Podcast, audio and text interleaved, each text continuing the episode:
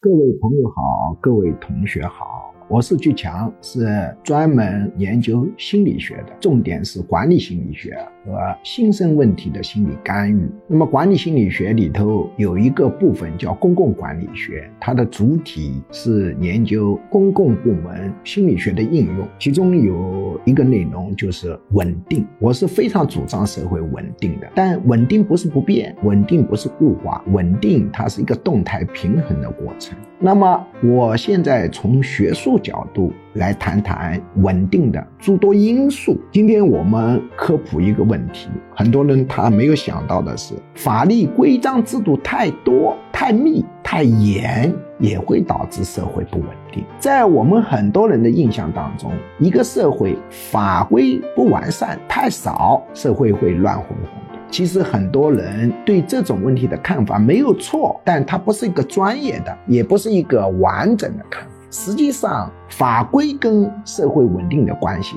是个抛物线关系，就是你法规太少，社会稳定程度就低；法规增多，社会稳定程度就增高。但它有个顶点的，法规高到一定程度，多到一定程度，太严太多，社会就反而开始不稳定。如果法规太多太严，继续增长，就容易导致社会崩溃。当然，我们说的这个抛物线水平轴是代表法规多和严厉的程度，垂直轴是代表社会的一个稳定程度，所以它是一个抛物线关系。那么，我们对这个社会稳定的判断，不能一味的加各种条框规定。约束社会发展，约束社会行动，当然太少也不好。我可以举两个由于法规太多。太严导致社会秩序崩溃的例子，一个是我们中国的秦朝。秦朝是一个典型的法家治国的朝代，万事万物一断于法，而且呢，所有的学问啊都取消，主要学习法律条文。那么，由于秦朝的法规太密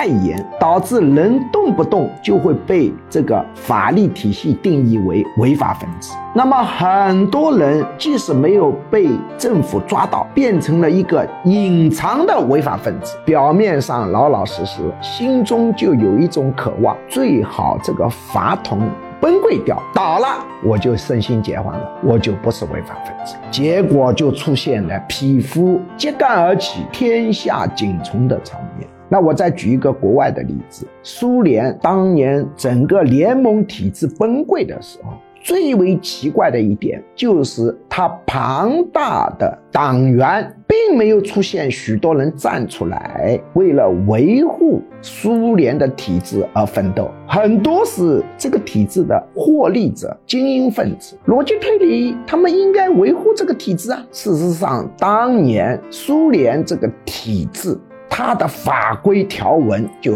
太多、太密、太严，以至于导致社会精英分子大部分人都变成了隐藏的违法分子。这个法统定义他是违法分子，但是没有揪出来，所以他们口头拥护，表现的形式上是老实的，内心呢隐隐约约有个渴望。这个法统破了、崩溃了也好，以前被原法统。定义的过错就烟消云散，所以很多人他看到原法统崩溃的时候，他既有感到可惜的因素，因为我是通过原法统获利的，但也有内心感到解放的因素，所以他们站出来啊，维护原法统的这个动力就弱了，就没有出现大规模的为维护原法统而披荆斩棘、前赴后继的景象。所以法律规章太多太严，把许多人都弄成潜在的一个违法分子，对社会稳定是非常不利的。